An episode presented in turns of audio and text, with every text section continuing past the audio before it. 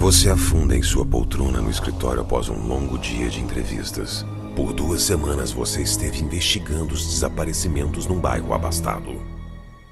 Mas até agora não descobriu nada de relevante.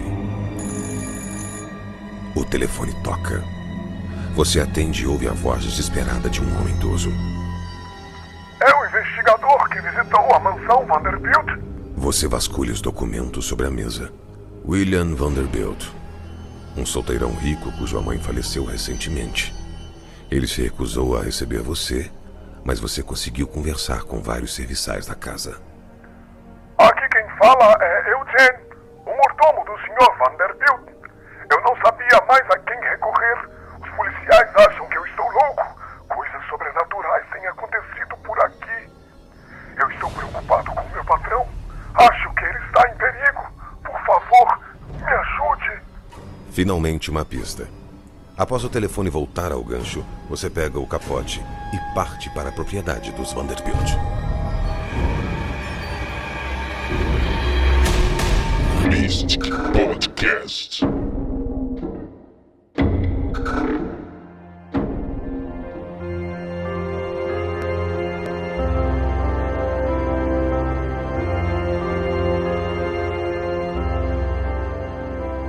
Começou.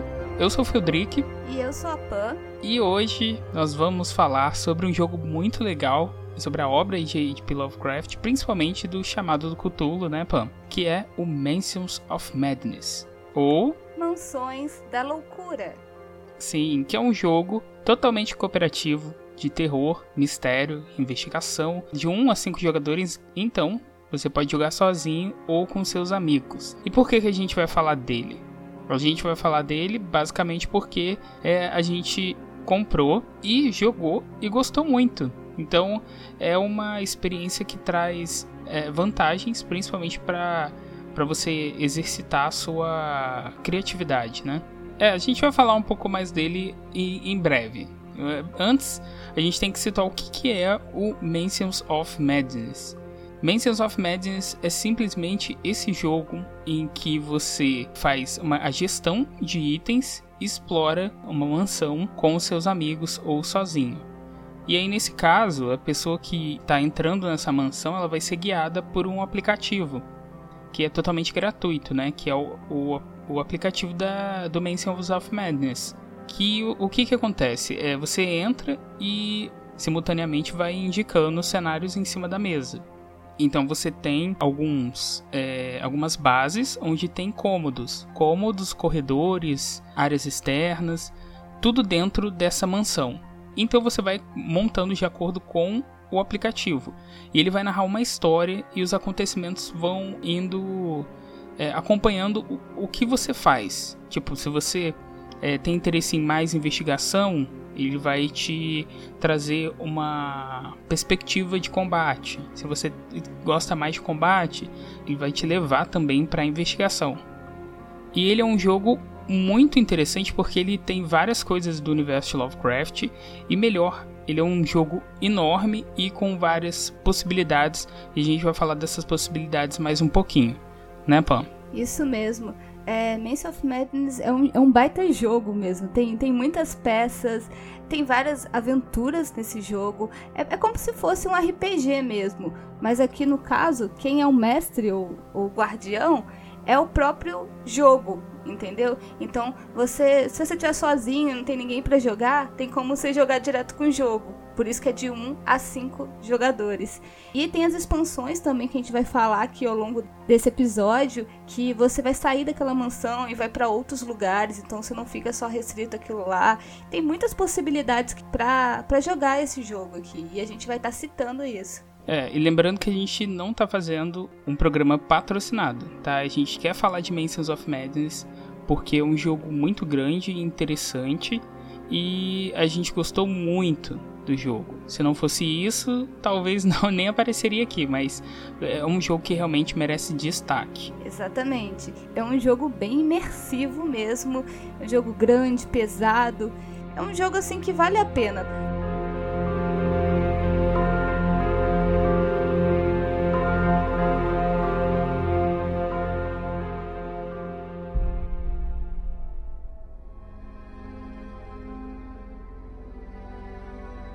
É, o primeiro Mansions of Madness foi lançado em 2011 pela Fantasy Flight Game e criado pelo Corey Konietzka. Eu acho que é assim que fala o nome dele, né? Ele tem alguns outros jogos no portfólio dele, como por exemplo StarCraft Board Game, o Tide of Iron, o Battlestar Galactica, o Renew Wars, o Gears of War, o Descent e o Star Wars X-Wing. E por incrível que pareça, é, você vai perceber que tem relação com outro jogo que ele também tem, ele também desenvolveu, que é o Eldritch Horror. É, existem muitos outros jogos que ele trabalhou, inclusive jogos mais jogos de Star Wars, né? Star Wars é, Imperial Assault e o Rebellion, que são jogos bem grandes e também trabalham com essa temática assim de, de jogo de mesa, onde tem muitos tokens, diversas ações, né? E você pode gerenciar itens. E em 2016 saiu a segunda edição, que foi publicada aqui no Brasil em 2017. É, foi vendida pela Galápagos Jogos. Então, a questão de componente, Pan, é, eu acho que é bom a gente colocar também é, quantos componentes, porque é muita coisa, né? Nossa, muito mesmo. Só para ter uma ideia, só para começar o jogo, você gasta muito tempo só montando lá, né, o setup do, do as pecinhas que vai ser úteis durante o jogo. Então, o jogo ele já vem com um livro de regras, também tem um livro de referências. Então, se alguma coisa você não entendeu no livro de regras, tem como você pegar esse outro livro que tem mais exemplos, né? Mas na prática, ele tem 24 peças de mapa, tem oito miniaturas de investigadores. Isso que é legal que os investigadores principais do jogo têm as pecinhas lá que representam, né, Frederic? Sim, até para para ter essa interação com o terreno, né, com as peças de mapa, né? Isso. E também tem e tem miniaturas de monstros, tem os tokens de monstros, tem tokens de busca, interação, de exploração, que também é, um, é uma mecânica do jogo, né? Tem os tokens dos personagens, que eu já falei aqui, das barricatas, e tem muita coisa. É, é bem imenso. Se eu ficar listando todos esses componentes aqui, vai, vai demorar muito. E no jogo também tem dados, né? O dado de oito lados, que é um, um dado personalizado mesmo para o Mansion of Madness. Tem as cartas grandes de investigadores. É como se fosse uma fichinha de RPG. Cada personagem tem uma, uma carta dessa, que conta os principais atributos dele, uma história e a vantagem que ele tem dentro desse jogo. Também tem ah, fora o que você, o dos cenários, né, Frederic, que você tinha citado no começo, que, que para cada lugar que a pessoa vai se aventurar, um cenário novo vai, tá, vai ter que colocar no jogo. E o aplicativo que vai estar tá dando essas instruções. Sim, é, é, tem as cartas, né? Tem é, duas coisas que influenciam bastante o jogo são os horrores e, os, e as cartas de dano, né? Que são cartas que vão te influenciar o tempo todo. E é isso que vai definir a sua vida no jogo. É até importante na hora que você escolher o personagem até avaliar isso, né? Então, é, as cartas principais, essas cartas de ficha, elas vêm com um valor de é, insanidade, não, de horror e de dano. Então, o, todos os personagens têm uma, um marcador de horror e dano. Você não pode ter a quantidade de, car de cartas né, de horror e dano que estão marcadas aí, senão você morre. Então, é, o objetivo do, do, jogo em geral é completar né, a história e também evitar pegar cartas de horror e de dano. Então os valores ali alternam, né? Pô? Tem valores mais baixos, mais altos, de acordo com a, com a especificação do personagem. Isso. É bem equilibrado mesmo. E também tem outros valores, né, Frederic? Que é de força, agilidade, observação, conhecimento, influência e determinação. Então o jogo é todo equilibrado assim para você poder jogar mesmo com esse personagem. Então um personagem geralmente que é muito inteligente, ele talvez a força não é tão grande assim, mas ele compensa em outros outros atributos, né? E só para explicar melhor o que, que é dano, você explica o dano e eu explico um pouquinho o que, que é os horrores. Tá, o dano basicamente é, são danos físicos, né? Então, é, durante um combate, alguns testes que você vai fazendo é, pelo jogo, que ele é bem próximo do RPG mesmo. Você vai fazendo alguns testes e se você não passar, ou se você combater alguma criatura, ela pode te dar dano. Isso significa que você vai receber uma carta e ela vai ficar virada para baixo e em algum momento do jogo eles vão pedir para você virar ela para cima, né? Mesmo virada para baixo, você não pode acumular a quantidade que o personagem está marcando no, no cardzinho dele de, de ficha, na ficha, né? É, você não pode chegar nesse valor, senão você vai acabar morrendo. E o dano geralmente ele é associado aos efeitos dele, né? Quando você vira, você tem que ex executar o efeito.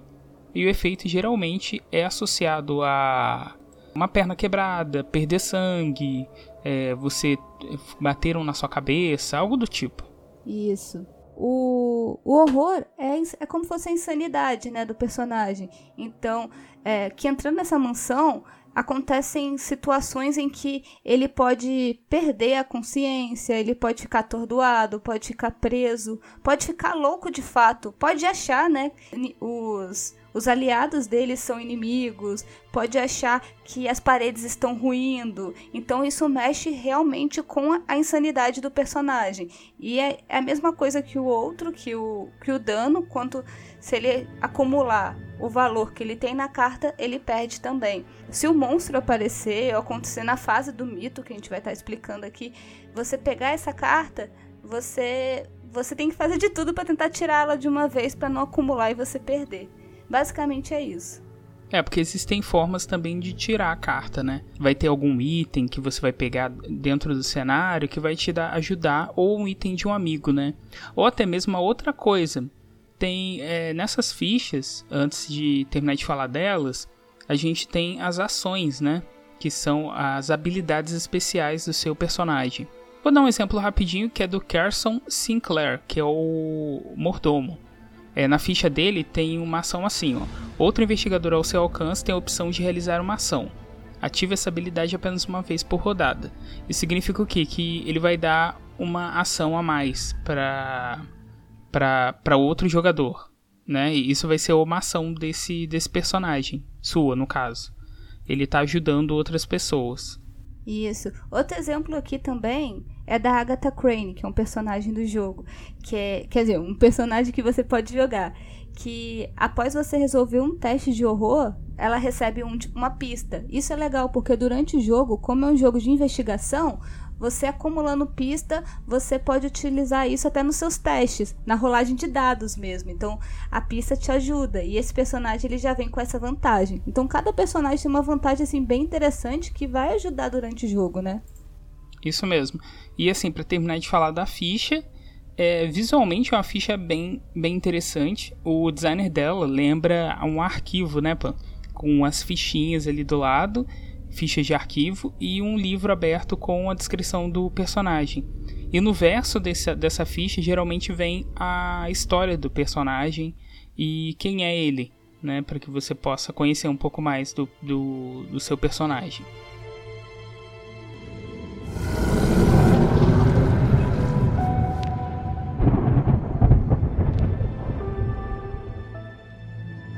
Então, são é, sobre os personagens ainda é, são 24 fichas e porém apenas 8 miniaturas de jogo base. Que, que significa o que? esses jogos que esses jogos são liberados no Menso, existem outros, só que são expansões, né? Às vezes você precisa de um, de um jogo do resto do jogo, digo, você vai comprar o jogo principal com algumas histórias e para você ter acesso às outras, você tem que comprar outra parte do jogo. Mas a, a principal desse jogo você tem oito, é, oito personagens principais ali que vão estar tá alternando de uma história para outra. É, o primeiro personagem é o Preston Fairmont, que é, que é um milionário, né? Cada um vem com uma alcunha. O William Yorick, que é um coveiro. A Rita Young, que é atleta. A Agatha Crane, que é a parapsicóloga. A Min Ping Fan, eu acho que é assim que fala. É um nome complicado. Que é secret... É, ela é chinesa, né? Ou sul-coreana, não sei. Eu acho que é sul-coreana, não sei. Ela é a secretária. A Wendy Adams, que é a órfã. O padre Matio, que é o sacerdote. E o Carson Sinclair, que foi esse que eu citei, né? Que é o mordomo. Então ele reúne esses personagens aí nas primeiras histórias que vem com o Mansion. Você pode adquirir até mesmo algumas expansões para poder jogar outras, mas a gente garante mesmo que é, é, você vai acabar repetindo, porque ele tem um grau de variabilidade bem grande. E os jogos não são tão fáceis assim, você precisa de uma cooperatividade muito grande, né, Pan? E por experiência própria, a gente já jogou a mesma aventura várias vezes e cada vez que a gente jogou foi uma coisa diferente. Então isso que é legal do Mansion, porque você seleciona, seleciona um personagem ali e a aventura muda completamente. Isso é bem legal. É, isso, isso altera bastante de acordo com, que, com as escolhas que a gente faz também, né? E com os cenários também que vão mudando. Eu lembro que a primeira vez que a gente jogou, a gente jogou começando com um salão bem amplo. E no, nas outras vezes, foi sempre começando por um, um corredor. O, a base da casa virou um corredor. Então você sempre entrava pelo corredor. É, e na primeira a gente não entrou pelo corredor, a gente entrou por um salão amplo, onde a gente podia pesquisar ali. E essa questão da, do, do extra, né, do conteúdo extra, ele tem alguns cenários que são disponíveis apenas com o jogo base e tem outros que são, né, você tem que adquirir aí para poder jogar eles assim mesmo. Porque essas fichas vêm inclusas, né, as fichas dos personagens. Então, é, você tem o Ciclo da Eternidade, que também é né, uma missão. A Fuga de Inchmouth e Os Laços Destruídos, A Maré Crescente. E tem duas DLCs que são pagas, aí você pode desbloquear elas, né, pagando, obviamente, porque elas são vêm com conteúdo extra, eu acho, e se não me engano, eu acho que precisa de uma de material físico também, mas eu não me lembro. Bom, mas eu acho que essas DLCs precisam, que é o é What Lies Within e o Dark Reflections. São duas que vêm extra ali.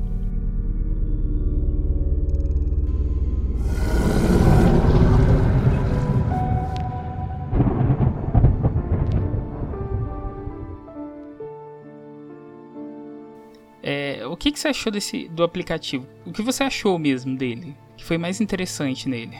Então, do Mansion, só para antes de responder, só para contextualizar aqui, o que ele tem de diferente da primeira edição para a segunda edição é que ele vem com aplicativo, que aí você baixa ele na Steam gratuitamente e começa a jogar. Então, eu, eu adorei esse aplicativo porque ele faz com que o jogo realmente traga mais imersão. Então, tem toda aquela narração ali, uma ótima narração, aliás, com a voz já te situa a situação, o mistério que vai acontecer. Então, você seleciona os personagens, faz o cenário. E isso é legal porque, além de fazer com que você economize tempo, faz com que você também é, fique mais engajado no jogo. Então, é, eu gostei. É um é um jogo bem grande e com esse aplicativo ele só fez com que o jogo fosse melhor. Acho que melhora mesmo a experiência. E você? É, eu, eu achei bem legal a questão da segunda edição vir com o aplicativo. E mesmo que há uma desvantagem, né? Você não pode jogar sem o aplicativo.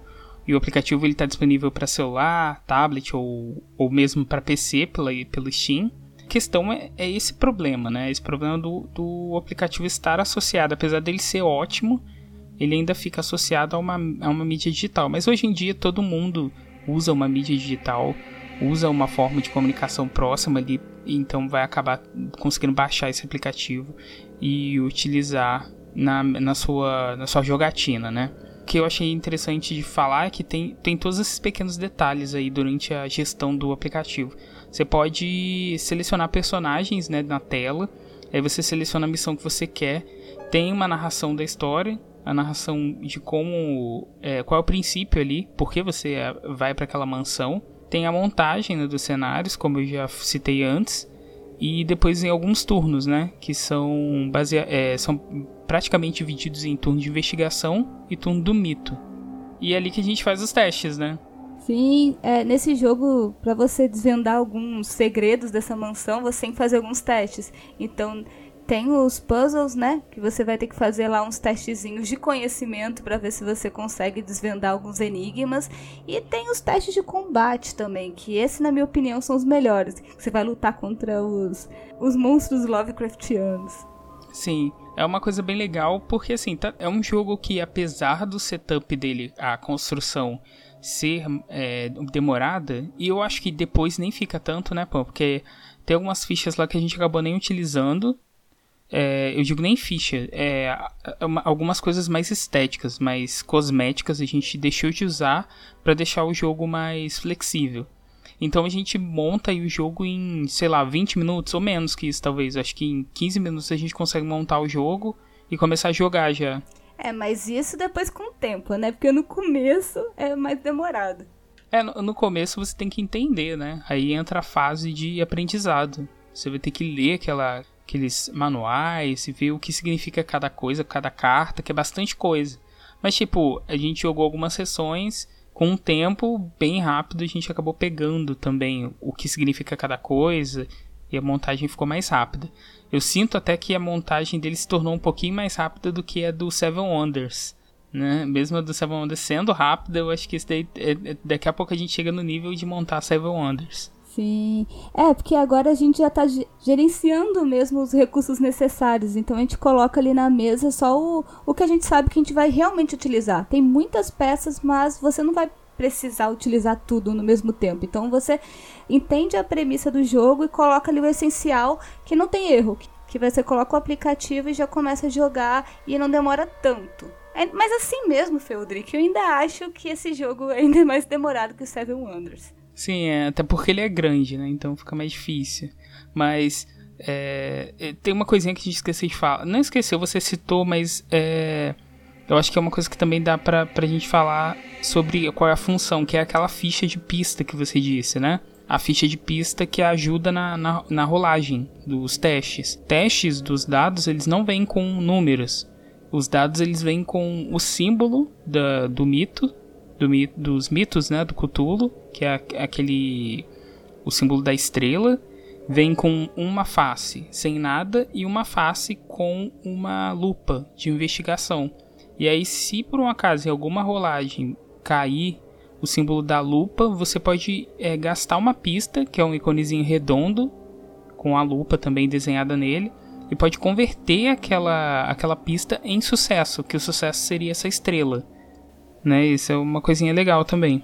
É por isso que é importante ficar até acumulando pistas, né? Porque se você for fazer um teste decisivo e não tiver nenhuma pista, aí fica ruim pro seu lado. E não só pro seu, mas pro seu grupo todo, porque é um jogo cooperativo. Então, se você for mal, ou até mesmo se você morrer no jogo, você... isso vai prejudicar todo mundo. Então, todo mundo tem que tem que estar tá indo equilíbrio, né? Isso, é um jogo cooperativo mesmo, né? É, exatamente. Porque não adianta o seu personagem ser muito foda e, e o, e o, do, person... e o do, do seu colega ali tá morrendo. Porque se ele morrer, você vai morrer então, basicamente é isso. É, é verdade.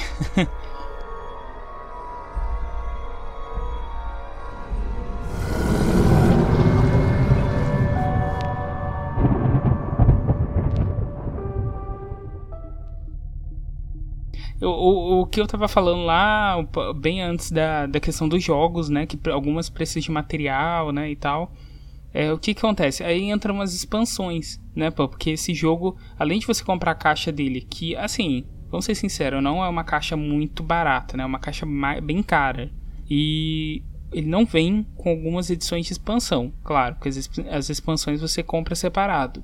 É, essa caixa dele, eu não sei qual é o valor, acho que estava entre é, quase 400, né? Um valor bem cheio.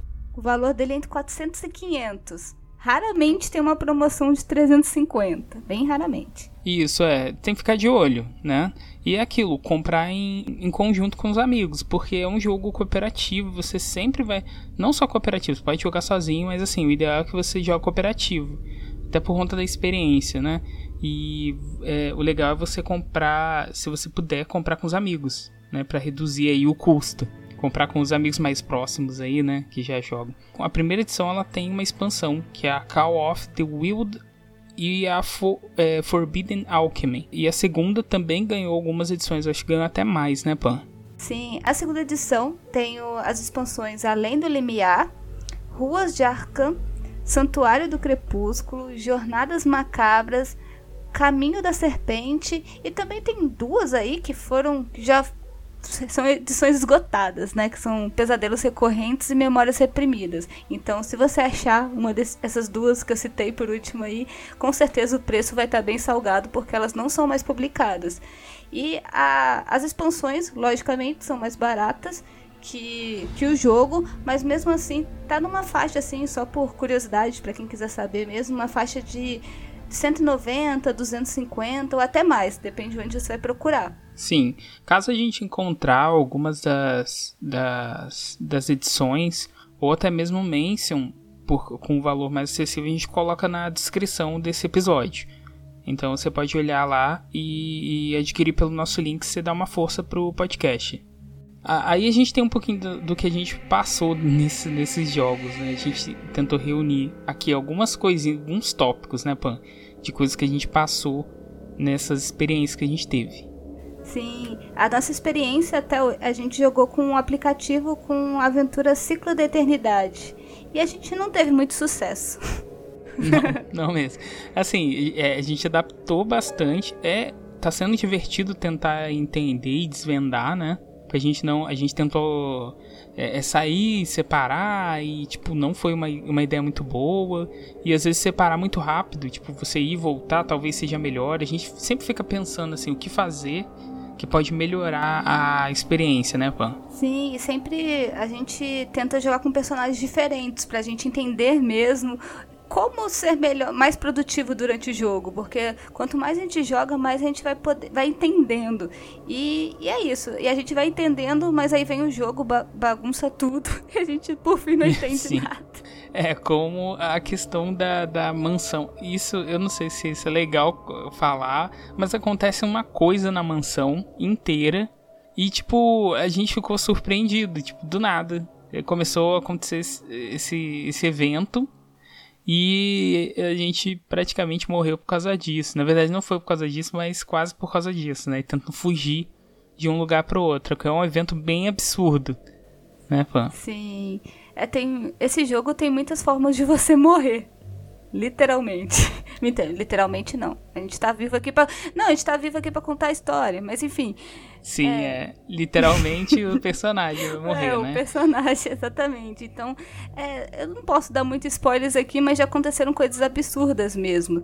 Então, tem um jeito clássico de você morrer, que a gente até falou aqui, que é por sofrer muitos horrores e danos. E tem outros modos. Então, aquela mansão, às vezes, ela não vai ficar daquele jeitinho bonitinho. Então, é, vai acontecer muitas coisas ruins ali. Eu não posso citar nenhum, não, Feldrake.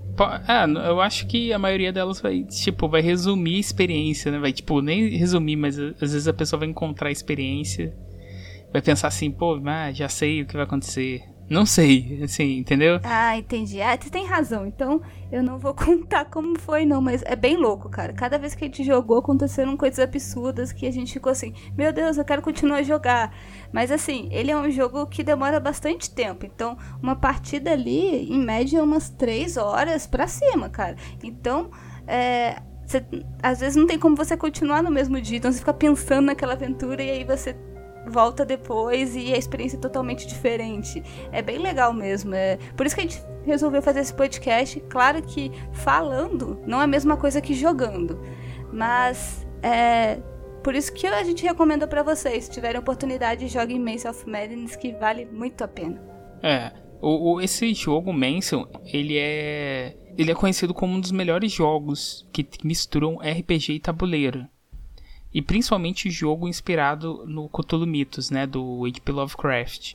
Então, é, eu acho assim, eu lembro que a gente jogou a primeira vez, a gente estava numa luderia e a gente jogou com os amigos e acabou que a situação começou. Eu acho que quanto mais gente, melhor, porque a situação começa a apertar para um e aí você tenta ajudar e aperta para outro. Eu gosto de comparar ele muito com o Dead by Daylight que tem para computador que você, eu não sei se tem para outros, para outros dispositivos, mas para computador eu sei que tem, porque, né, eu tenho.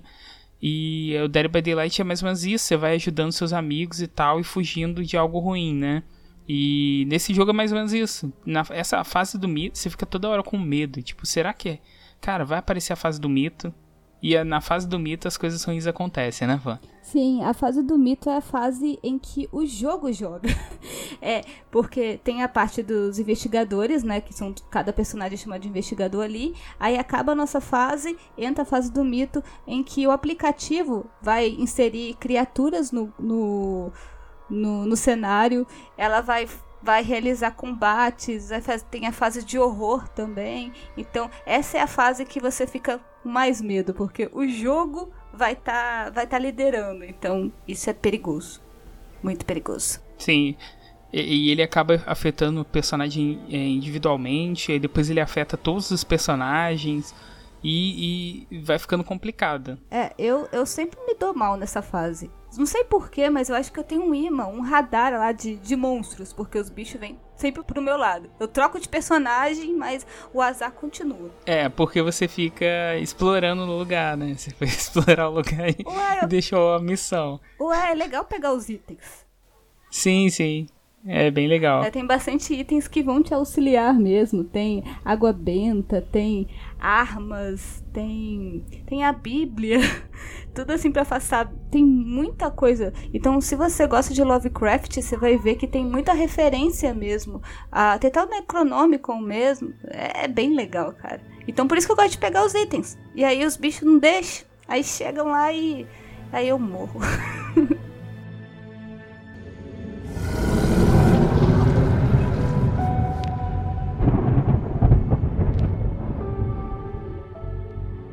Então vamos, a gente tem dois detalhezinhos, né, que a gente quer trouxe sobre o jogo, mas assim, uma coisa mais externa, né, Pan? Que é a questão do, de um aplicativo que você pode usar para poder construir a sua aventura com o aplicativo do, do, do Mansion. E usar os cenários do Mansion também. É, tem gente que utiliza esse aplicativo pro PC mesmo, que você, como um mestre, um narrador, um guardião, seja lá a denominação que você vai utilizar, você pode criar mesmo o, uma aventura. Então, você vai entrar nesse aplicativo e vai fazer Porém, ele não é muito fácil, assim, é uma coisa bem demorada, porque você vai ter que programar todas aquelas partes lá, o texto, a aventura, qual cenário que você vai utilizar, mas tem essa opção. E o nome do aplicativo é? É o Valkyrie, né? E aí você aproveita e usa o Valkyrie para os seus é, para suas campanhas de RPG, né?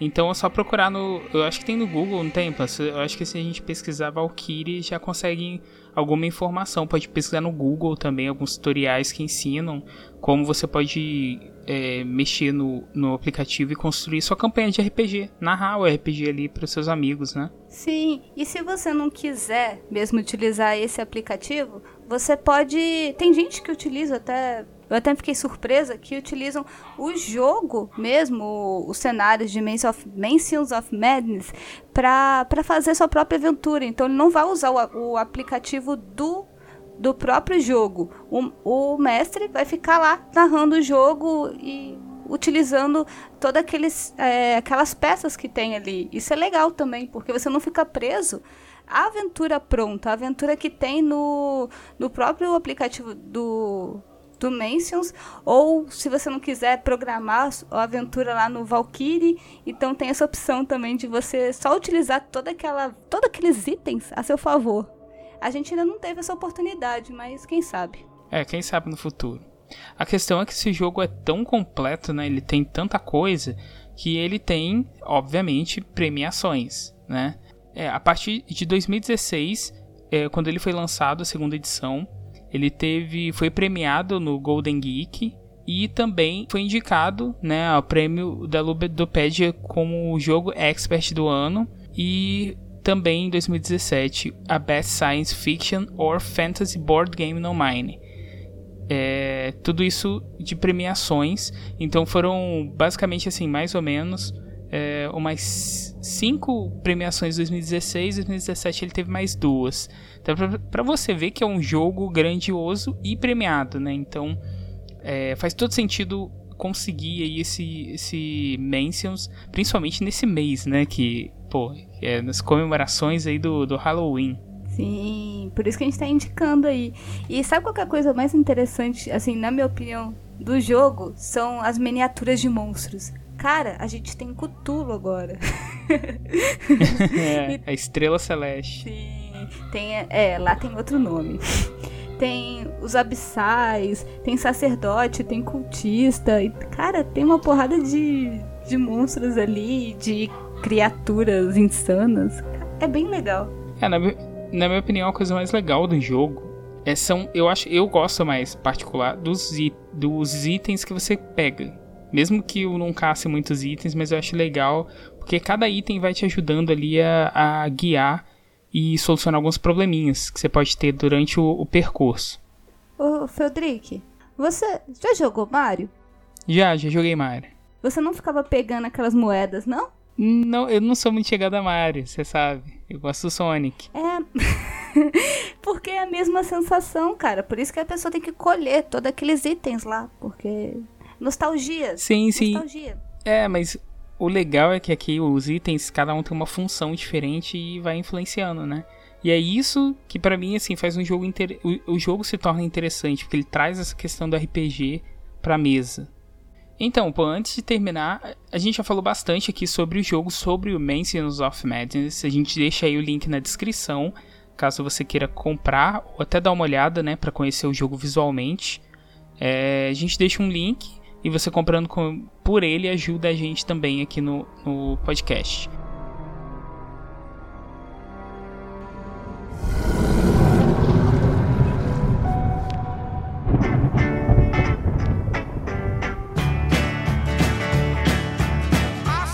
Antes de terminar, Pam, qual é o seu personagem favorito?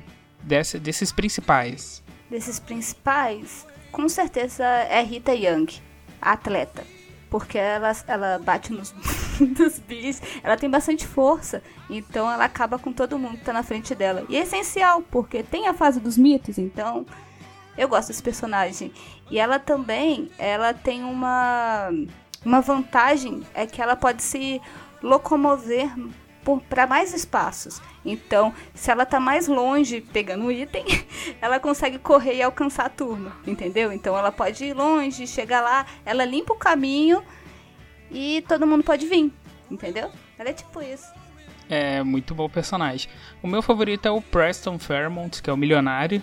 Eu gosto dele porque ele tem uma habilidadezinha, né? Um, ele é bem equilibrado, tem a habilidade de uma vez por rodada se, é, se você receber um item, você tem a opção de virar um para baixo um horror ou descartar um horror que seja voltado para baixo. E isso significa o quê? Isso significa que você meio que se salva dos horrores, né? Isso é legal porque assim, ele tem 6 de horror. Então acaba ajudando ele bastante. E é um personagem que eu gosto, acho interessante. É tipo o Tony Stark é, dos anos 40, dos anos 30. Acho que é dos anos 20. É, dos anos 20. Isso. E ele tem bastante influência também, então tem como você persuadir. Se aparecer algum NPC ali dentro, tem como você convencer ele a te ajudar, né? Sim, é verdade. Tem isso também. Tem essa questão da influência. É, a Rita não tem isso. A Rita é só. Ela não conversa, né? É, a Rita é só a velocidade. Então, beleza. É, eu acho que isso é tudo. A gente já falou de Mansion. É, procure Mansion. Mansions of Madness. E jogue. Jogue com os amigos Aproveite, espera passar essa época de quarentena, jogue com pessoas que estão na sua casa aí, dividindo espaço para fazer algo diferente. E ah, quando passar toda essa situação de quarentena, você reúne os amigos de forma é, é consciente e joga Mansion, que é, que é, uma, é um jogo fantástico, né, Pan? Com certeza. É um jogo assim bem legal que vai vai durar bastante tempo, né? Então, sessões. É, tô falando como se fosse um RPG mesmo. então, você vai jogar por bastante tempo, porque tem muita, muitas aventuras e elas não são fáceis, mas isso que é a graça do jogo. É continuar jogando e, ten e tentar achar finais diferentes. É isso mesmo. Tá, então eu acho que é isso. É, obrigado você que ouviu esse episódio até aqui. Nos siga nas redes sociais. Estamos em todas as redes sociais. E até o próximo episódio. Até lá. Tchau, tchau. Cthulhu tá tchau. Esse programa foi oferecido pela Mystic Dawn Soul. Acesse mystic.com.br e descubra os jogos que vêm por aí.